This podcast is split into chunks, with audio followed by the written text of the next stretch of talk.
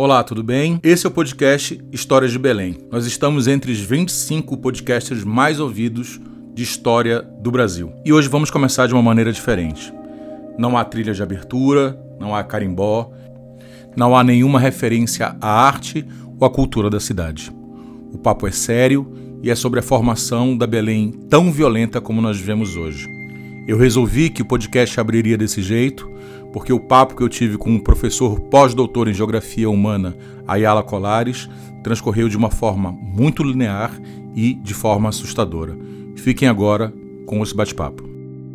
Tá? Eles deram várias chances para terror para remoçada é, parar, se organizar. Tipo assim, eles, eles, não queriam que tivesse mais conflito no, no bairro onde está sendo organizado porque se chamava atenção da polícia. E agora eles está tá aqui comunicado, foi ontem que eles mandaram, 6 de 12. Primeiramente, um forte, sincero, leal e respeitoso abraço a todos sem exceção. Vamos comunicar que após várias tentativas de manter nossa comunidade em paz, vivendo tranquilamente, longe de confusões e brigas que chamam a atenção dos órgãos de segurança que oprime nossos irmãos menos favorecidos, a família Comando Vermelho decidiu banir as torcidas organizadas de moçada e terror do bairro da Terra Firme, por estarem promovendo brigas, confusões e algazarras, chamando dessa forma os vermes para dentro de nossa, nossa quebrada, colocando em risco a vida dos irmãos da família no, nos seus corres. Vale lembrar que foi dada várias oportunidades para que as mesmas viessem em nosso bairro vivesse nosso bairro em harmonia, com a comunidade com aqueles torcedores que querem se divertir e torcer por seu time de coração. Porém, não abraçaram a ideologia do certo e do nosso lema que é paz, justiça e liberdade. A gente continua.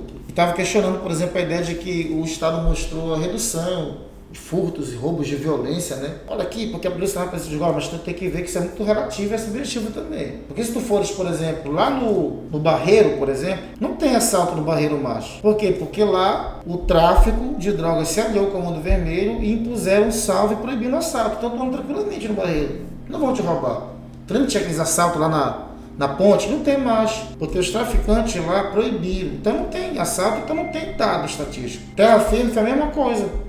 Entendeu? Se estiver longe da área do tráfico, aí tu vai ter. Teve uma briga é, no repassado lá na perimetral, entre a terror e a remoçada. E foi isso que chamou a atenção do pessoal do Comando Vermelho que está lá agora. Aí mandaram esse salve ontem. Então tem muitos bairros aí que tu não tem dados estatísticos sobre crime, porque o tráfico não deixa, porra. E o Estado ele absorve para si isso. Não, isso aí porque a polícia está presente, não sei, mas na verdade não é isso. Tem determinados locais que o tráfico impõe uma lógica de aproximação com a comunidade, que era uma metodologia que eles não usavam antigamente, eles não conseguiam enxergar isso como algo positivo. Depois que eles começaram a se inspirar na, no método do Comando Vermelho, do PCC, lá no Rio de Janeiro e São Paulo, foi que eles começaram a adotar isso. E agora, com a entrada do comando vermelho, e eles tiveram a lógica de, de mandar o salve. Na verdade, essa ideia de comando vermelho são todos os grupos pequenos que tinham aqui em Belém, ou médios, que se uniram ao comando vermelho como uma espécie de célula, entendeu?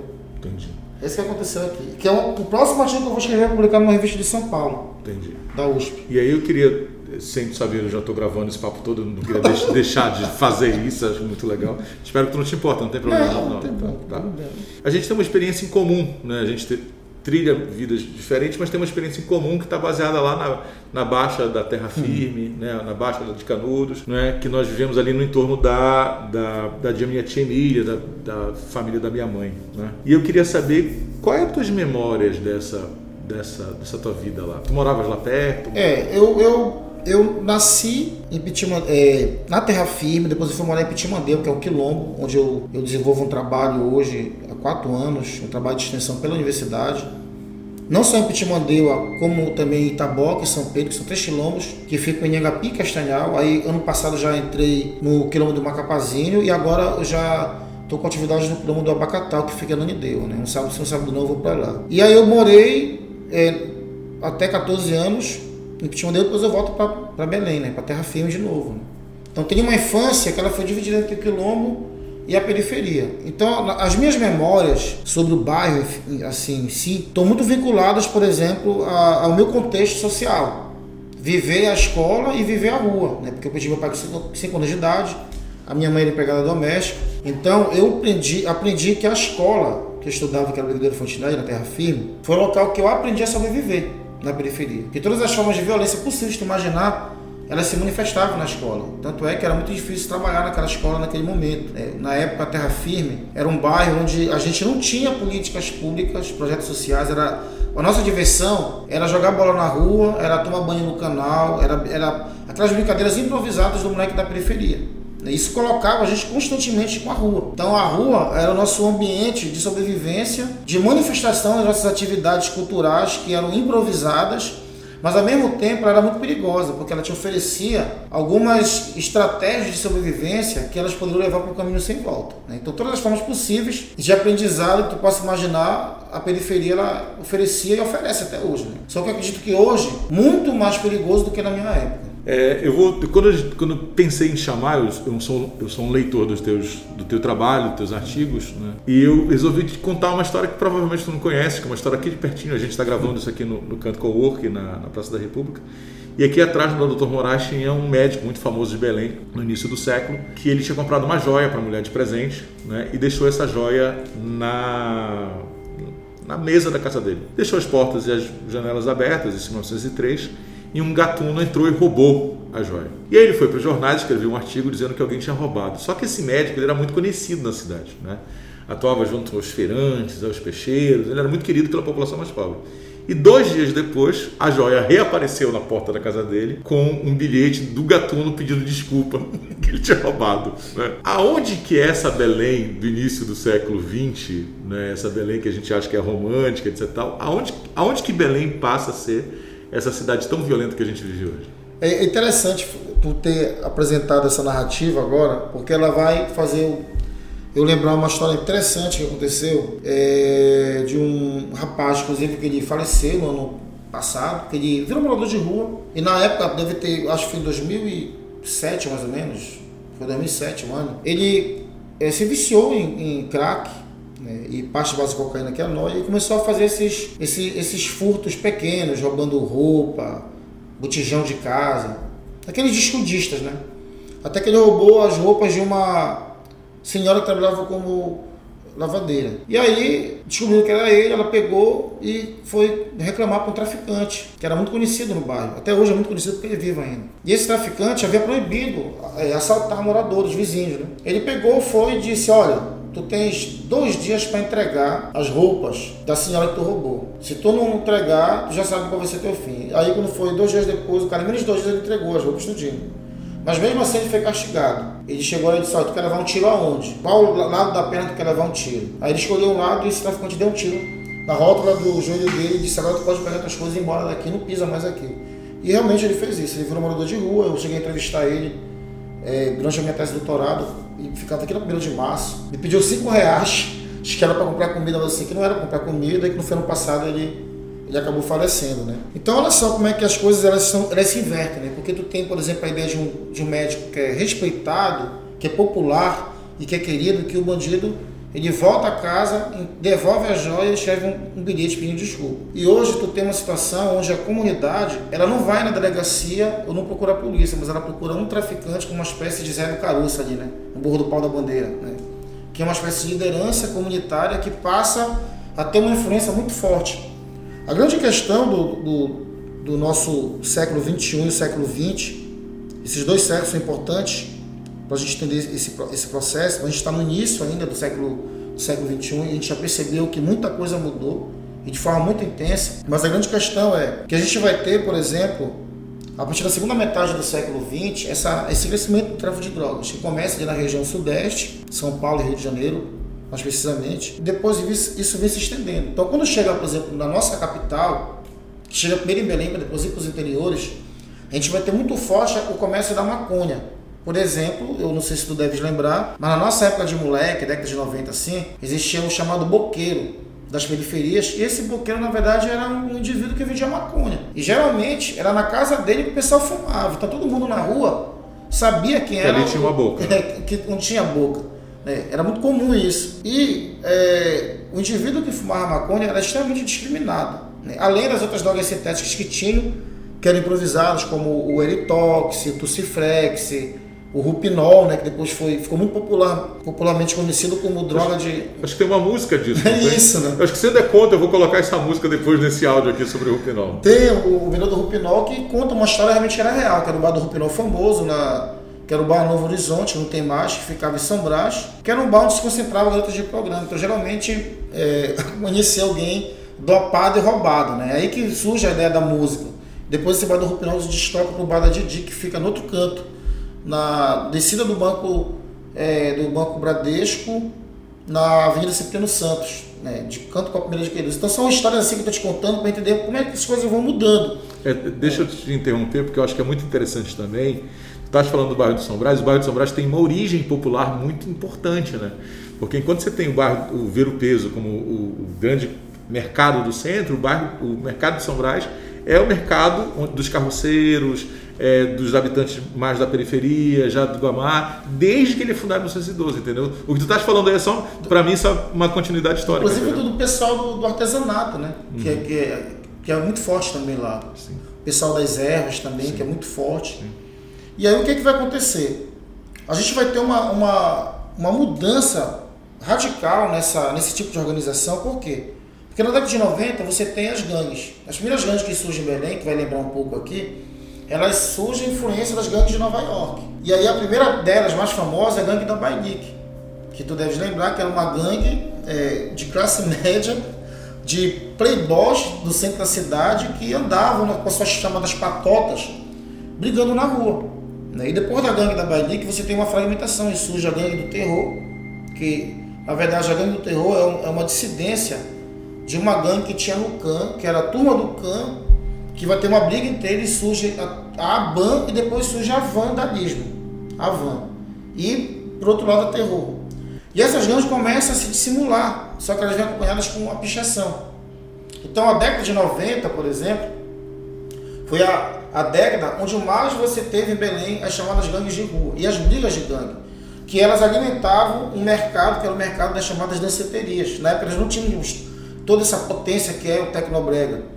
Ela tínhamos as aparelhagens, mas ela não tinha tanta força né, como tem hoje, com toda essa mega estrutura e tal. Tinha uma estrutura grande, aquela ideia das 14 televisões do Rubi, 12 do Tupinambá, aquele negócio gigantesco, foi usado um pedacinho. Né? Deve lembrar disso. Né? Mas as danceterias, elas lotavam com a ideia da gangue. Né? Tinha o baile da galera, noite da galera, e inventava. Só que nesse momento da década de 90 é que vai entrando a cocaína em Belém, ela entra primeiro como pasta de base de cocaína, a noia, e quando chega no final dos anos 90, entra a cocaína em pó, que antes era uma droga muito cara, então quem, quem consumia a cocaína era quem realmente podia pagar.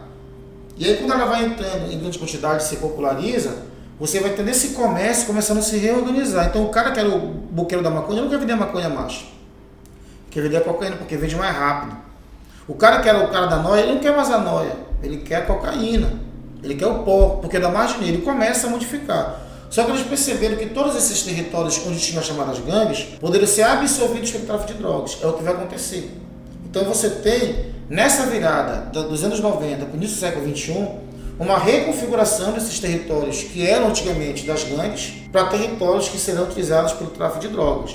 Só que nós tínhamos gangues que eram rivais. Então, quando você tem essa absorção pelo tráfico, alguns grupos vão continuar ainda sendo rivais. E aí você começa a compreender a intensificação desses processos de matança, de morte, que começa a se pulverizar em Belém, que é resultado desse conflito histórico. Entendi.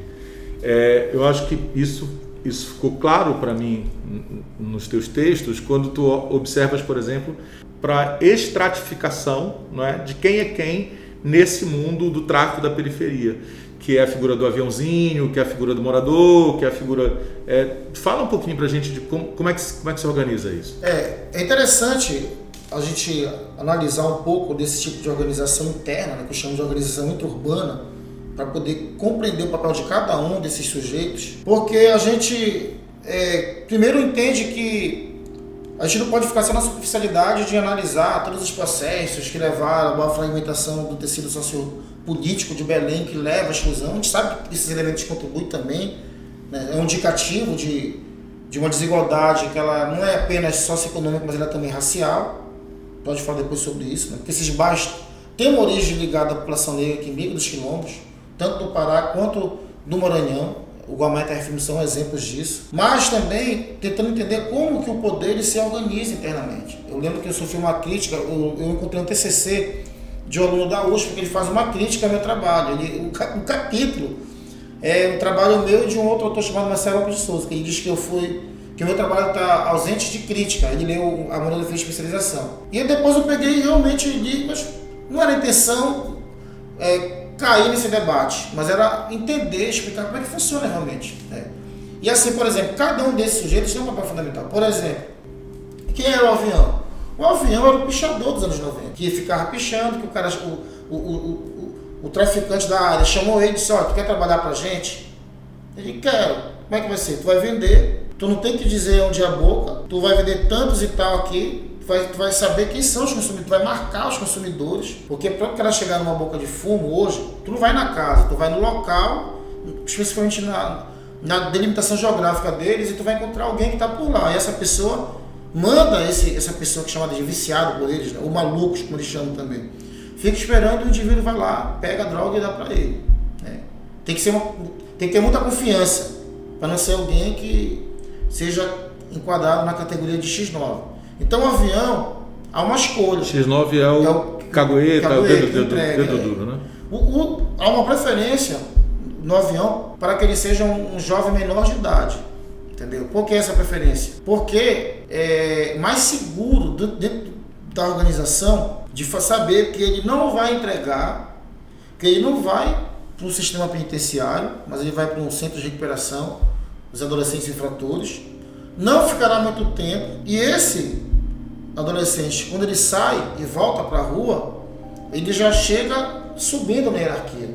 Então é, é, é, muito comum a gente compreender que se constrói uma rede social na figura do avião e é uma escolha. Por isso que é tão importante hoje os nossos agentes de Estado eles estarem muito próximos da periferia, para justamente não não permitir com que essa rede ela se reproduza, porque acaba sendo algo naturalizado. Aquele que vê o fulano, ele já também quer ser, porque ele vê o fulano com as mulheres mais bonitas da periferia, andando com roupa de marca, andando, comprando moto, andando sem capacete para exibir, enfim, aquela ideia do luxo, do consumo, que nós vimos nos filmes quando falo do Rio de Janeiro, isso também é muito presente aqui. A tatuagem simbólica, entendeu? a festa e mandar pedir 20 baldes de cerveja e colocar na mesa, a ostentação. E aí vem o olheiro. O olheiro é um indivíduo que ele está se preparando para ser um possível avião. Então qual é a função dele? É só observar. Ele fica monitorando todo o bairro. Ele, chegou o vizinho novo, ele fica monitorando. Quem é esse vizinho? Para saber se não é um infiltrado. Ah, tem, ó, tá entrando polícia, já manda mensagem no WhatsApp ou então usa a rádio para gente fazer uma ligação. Atenção, a polícia está entrando. O olheiro, a função quando a polícia está entrando, então todo mundo some, entra nos becos. Então a função do olheiro é como se fosse uma escola de preparação.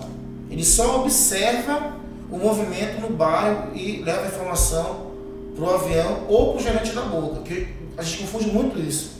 As pessoas acham que o traficante está lá, mas ele não está lá. Entendeu? Quem está ali é o gerente da boca, é o cara encarregado de tomar de conta daquela área, que tem que prestar conta com quem abastece. E aonde está esse traficante? Está fora de lá. Esse que é interessante. Por exemplo, eu vi uma, um programa agora, sexta-feira de televisão, não vou citar o nome, a polícia prendeu um jovem de 21 anos com 14 é, pacotinhos de cocaína. E aí estava na manchete. É, traficante não tem, não tem sossego. Ia tirado de circulação. Era assim que estava escrito, né? Um rapaz jovem de 21 anos, e aí o soldado fala o jornalista, dizendo que era um traficante perigoso, não sei o que e tal, que já tinha denunciado, que agora ele era presídio, já sei enfim. Aí eu fiz, fiz o um questionamento na hora que eu estava vendo com outra pessoa, mas é um traficante mesmo? Olha só, vê bem se o traficante vai estar nessa condição aí, manda aí, morando numa casa de madeira, sem assoalho, enfim. O traficante nunca está na periferia. Só que algumas pessoas se intitulam traficante. O grande traficante só abastece. Alguns estão lá, mas eles não estão na área do comércio. Então tem uma estratégia. Ele organiza o território, abastece e fica de longe observando, que é uma questão extremamente importante para a gente compreender. Porque o, o, tráfico de drogas ele não nasce a partir da periferia, ele se impõe sobre a periferia. É, quando eu falei, por exemplo, no, no último livro que eu lancei, que eu te mandei a foto na capa, que é periferia sobre vigilância e controle, justamente a ideia é essa. Existe uma, uma observação que ela constantemente garante uma vigilância e um controle sobre esses espaços. E aí eu queria, eu queria te aproveitar para falar exatamente isso. Eu fiquei muito impactado nesse último artigo que tu lançaste. É Território, não é o nome? Isso. É, com dois mapas que tu produziste. Um mapa é, do traficante da milícia e que me chamou muita atenção, tu identificares o bairro da Pedreira como bairro estando da milícia, como o bairro do Guamá da milícia, mas terra firme dos traficantes. O que, que justifica naquele mapa é, a pedreira estar tá tão isolada ali, controlada pela milícia? Me fala um pouquinho dessa atuação. É, a grande questão aí é o seguinte, é que o termo milícia, e é uma, um debate que a gente está fazendo, é, amanhã eu vou estar participando do Fórum de Segurança Pública, vou estar numa mesa que a gente vai falar sobre crimes ambientais e, e crime organizado na Amazônia. Né? É mais uma escala mais regional mesmo e tal. E a gente fez um debate sobre a questão das milícias e uma informação que eu tenho hoje é que é extremamente necessário fazer um trabalho só sobre as milícias. Por quê? Porque elas não nascem na cidade. Elas nascem no, no campo. As primeiras milícias que surgem no Pará, elas surgem em Marabá. Elas surgem no sul do Pará, relacionadas à questão fundiária, fazendo serviço para fazendeiros, para grileiros, enfim. É ali que nasce. E nós, de forma equivocada, é, colocamos o nome de pistoleiros, de não sei mais, mas na verdade era o grupo miliciano porque tinha gente de segurança pública que prestava serviço para esses, é, esses sujeitos aí vinculados à questão do latifúndio. Na metrópole, na região metropolitana, no cenário urbano de Belém, a, a, as primeiras milícias, se intitulando milícias, elas nascem no Guamá. É, a primeira, inclusive, nasce no Guamá. Por que nasce no Guamá? Porque, na verdade, foi um tipo de organização que surge patrocinado por comerciantes que sofreu muitos assaltos em determinadas áreas, então o tráfico não dava conta de controlar todo o bairro, algumas partes, tu deve ter reparado no mapa, que são algumas manchas que tem essa relação. É, eu lembro que até comentei uma vez um amigo dizendo que era melhor o cara morar lado do traficante do que longe dele, porque ele podia ficar cegado que ia, ia ter paz. A não ser se tivesse conflito com uma outra facção, aí nessas invasões de território, aí ele estava sob risco, né? Enfim, mas ela, elas não conseguiram dar conta de controlar tudo isso, então um grupo de comerciantes resolve é, receber serviços de segurança privada, de policiais, agentes da segurança pública que estavam na reserva ou na ativa e começam a fazer esse esquema de vigilância. E eles começaram a matar os pequenos assaltantes que é, cometiam assalto nesses comércios. Só que depois disso eles perceberam que eles tinham uma força tão grande que eles poderiam extorquir os traficantes. E começaram a extorquir traficantes. E eles foram entrando nesses territórios, foram entrando. E aí ocuparam uma parte do Guamá. Então o Guamá ele foi um bairro que foi dominado pela milícia. Então, aí deixa eu te fazer uma pergunta. É... Quando ele, aí eu, eu, antes de fazer a pergunta, porque eu quero chegar na pedreira. Tá. A pedreira, tá. entendeu? E aí a tua pergunta vai ter a ver com o pedreiro. Aí, do Guamá, há um racha entre eles. Então surge um grupo lá em Coraci, chamado de Justiceiros. Estão, inclusive estão presos. Deve lembrar que em 2007 teve aquele caso lá da chacina de Coraci dos cinco, dos cinco adolescentes. Eles foram matar um, mataram cinco, e os, os que eles queriam matar nem mataram, fugiu. Né? Eu conheci pessoas que eram amigos das pessoas que, dos adolescentes colocaram todos os joelhos e tal. Era uma milícia que ocupava a região da Coab ali. Né? E aí, tem esse grupo do Gomar. E aí o que acontece? Na Terra Firme surge um grupo. Só que esse grupo, que vai ser chamado de milícia, não eram os milicianos, eram os traficantes. Do grupo do Jaque, que é o traficante que foi assassinado em 2013 na cabanagem. Era chamada Liga da Justiça. E eles mantinham um esquema de organização de milícia, com distribuição de água, é, água potável, gás, é, com relação direta no centro comunitário, com controle da população que no centro comunitário, com segurança proibindo assalto, com câmera, todo o esquema de milícia, entendeu? Inclusive com venda de material de construção. Então, se o cara quisesse reformar a casa dele, ele podia ir lá no, na estância comprar material fiado e pagar depois. Ele queria comprar o gás, ele podia comprar o gás fiado e pagar depois. Eu acho que foi o melhor esquema de organização que eu vi na minha vida na, é, nessa região de Belém de milícia foi a milícia do Jaque entendeu? Que ganhou o apelido de milícia, mas era o tráfico de drogas, né? E aí eu tive que reformular o conceito. A pedreira é recente, porque a pedreira surge a partir do, do, do, do, conflito que se estabelece com a morte do Cabo Pet em 2000 e 2014. 2014? Foi 2014. Novembro de 2014, né? 4 de novembro de 2014. Que vai desencadear com toda aquela onda de assassinatos em Belém, com toque de recolher. E aí surge um grupo na pedreira. Esse grupo da pedreira era muito forte. Porque esse grupo que surge na pedreira, porque o que acontece? Nós não temos em Belém um tipo de milícia, por exemplo, que ela está ali militarizada no espaço que tu vai ver o cara. Não. Eles controlam de outra forma. Por isso que foi tão famoso a, a ideia do carro prata, né? Que o carro prata fez muito sucesso em tipo uma lenda urbana, mas na verdade não era uma lenda, era uma realidade. E aí surge esse grupo na pedreira, que eu só, tanto é que esse mapa eu tive que reformular. Porque na minha tese, eu escrevi sem o mapa da pedreira, a pedreira. Por quê? Porque eu tinha escrevido já já ia defender, e quando as informações vêm com o ministro da Pedreira, que eram chamados de M da Pedreira, inclusive, aí eu tive que fazer um mapa e publicar nesse artigo com essa observação, identificando o mapa da, da, da Pedreira. Hoje, tu vai analisar, a gente pergunta, vem cá, mas como é que está hoje?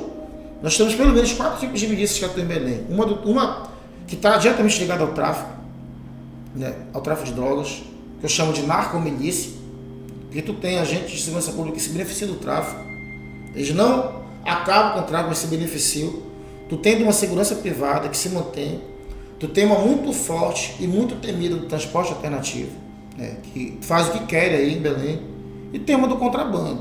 E mais recentemente, nas minhas últimas pesquisas, que é uma coisa mais séria, tu, já, já é possível nós identificarmos hoje, na Amazônia, ah, o crime organizado vinculado à extração de madeira, de madeira ao garimpo, ao garimpo que culmina inclusive com a invasão de terras indígenas, que ameaça os produtos tradicionais.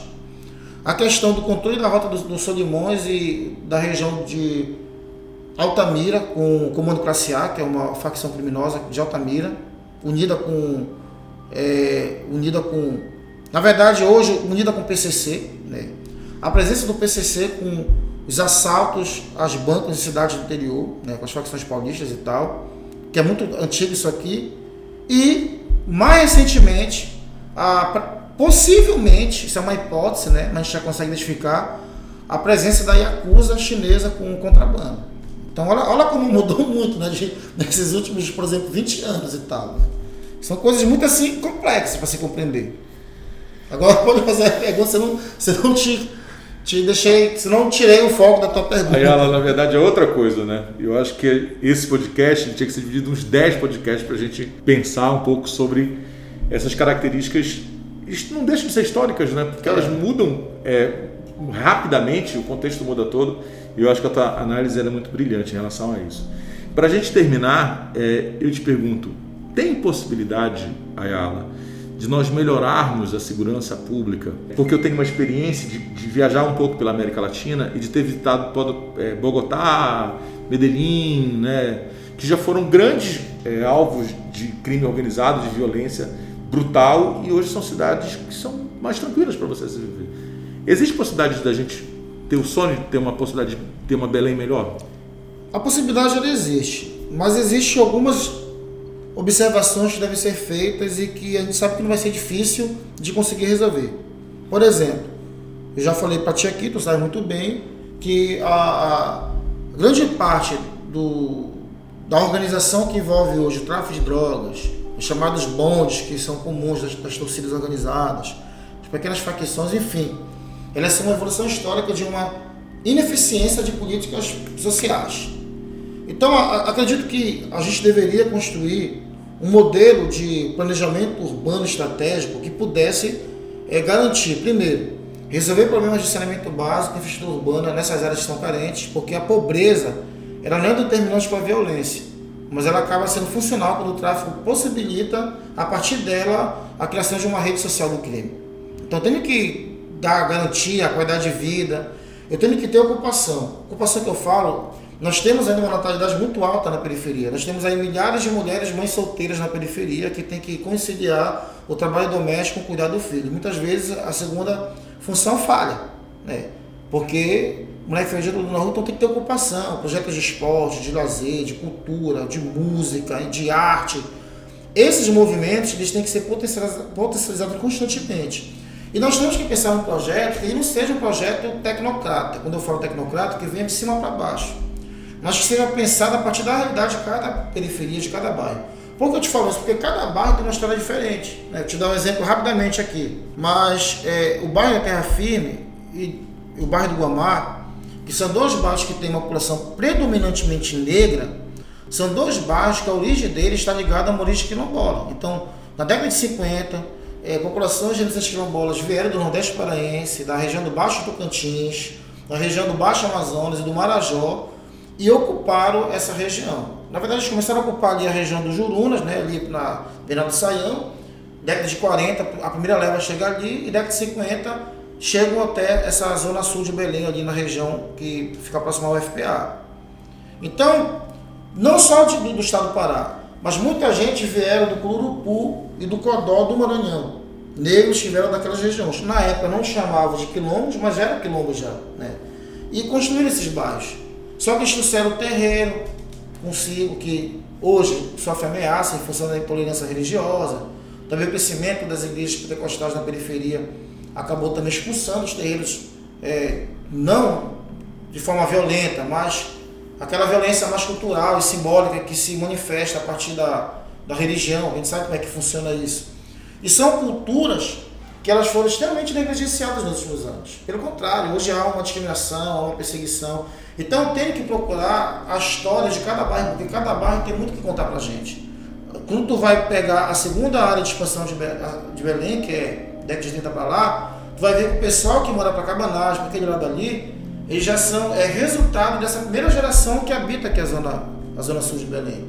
Então eu tenho que compreender o que realmente cada bairro tem de história para falar para mim. A partir dali, potencializar a política pública. Eu acho que essa seria uma, uma relação importante porque ela vai se assemelhar muito com o que aconteceu em Bogotá. Essa, e com a cidade do México também, que conseguiram resolver o problema de violência. E aí você corta a possibilidade do tráfico criar uma rede social. Entendi. Fala para mim a tua titulação. Bem, eu sou doutor em Ciências das Desenvolvimento Socioambiental pelo NAIA, terminei recentemente pós-doutorado em, Geografia Humana pela Federal de Pernambuco e sou geógrafo. Agora vou ter a ser estudante, não, estou fazendo direito agora, porque eu percebi que é extremamente importante fazer, porque eu estou no movimento negro como militante, eu é, enfrentei muitas lutas com meus companheiros nos últimos anos aí, inclusive contra o fechamento das escolas do campo, e percebi que eu tinha que me empoderar mais em relação às questões judiciais. Né? Mas é isso. Entendi. E aí eu vou te fazer uma pergunta que não estava combinada. Né? É, eu queria que tu pensasse numa música para fechar esse podcast. Eu acho que eu acho que para fechar esse, esse, esse, evento, que para mim foi um evento extremamente importante, né? eu não sei se eu coloco uma música que lembra um pouco a. Eu acho que o melhor do Rupinol não é uma provocação, mas é uma, uma questão que a gente pode observar como a, a gente pode pegar uma cultura popular e transformar ela numa possibilidade de reinvenção de um outro sujeito. Né? Porque essa música ela traz um pouco da nossa cultura do brega, que hoje está colocado como a ideia do bregaço, mas que narra uma, uma relação cotidiana. Eu acho que peço essa como uma possibilidade de você enxergar, a partir da periferia, a possibilidade de construir outras narrativas. Porque, embora naquele momento não, não pudesse parecer uma crítica, mas hoje eu entendo como uma crítica essa música, de uma realidade cotidiana. Esse aqui foi História de Belém com Ayala, antes de ser o Ayala, pesquisador de fôlego, conhecido nacionalmente, com artigos fundamentais, é o Ayala que eu conheço lá da Baixa da, de Canudo, de jogar bola, é, com os meus primos, Anderson e Alan. Ayala, foi um prazer, muito obrigado, eu acho que é muito legal bater esse papo contigo. Obrigado, Michel. Acho que precisando, estamos aí, meu irmão.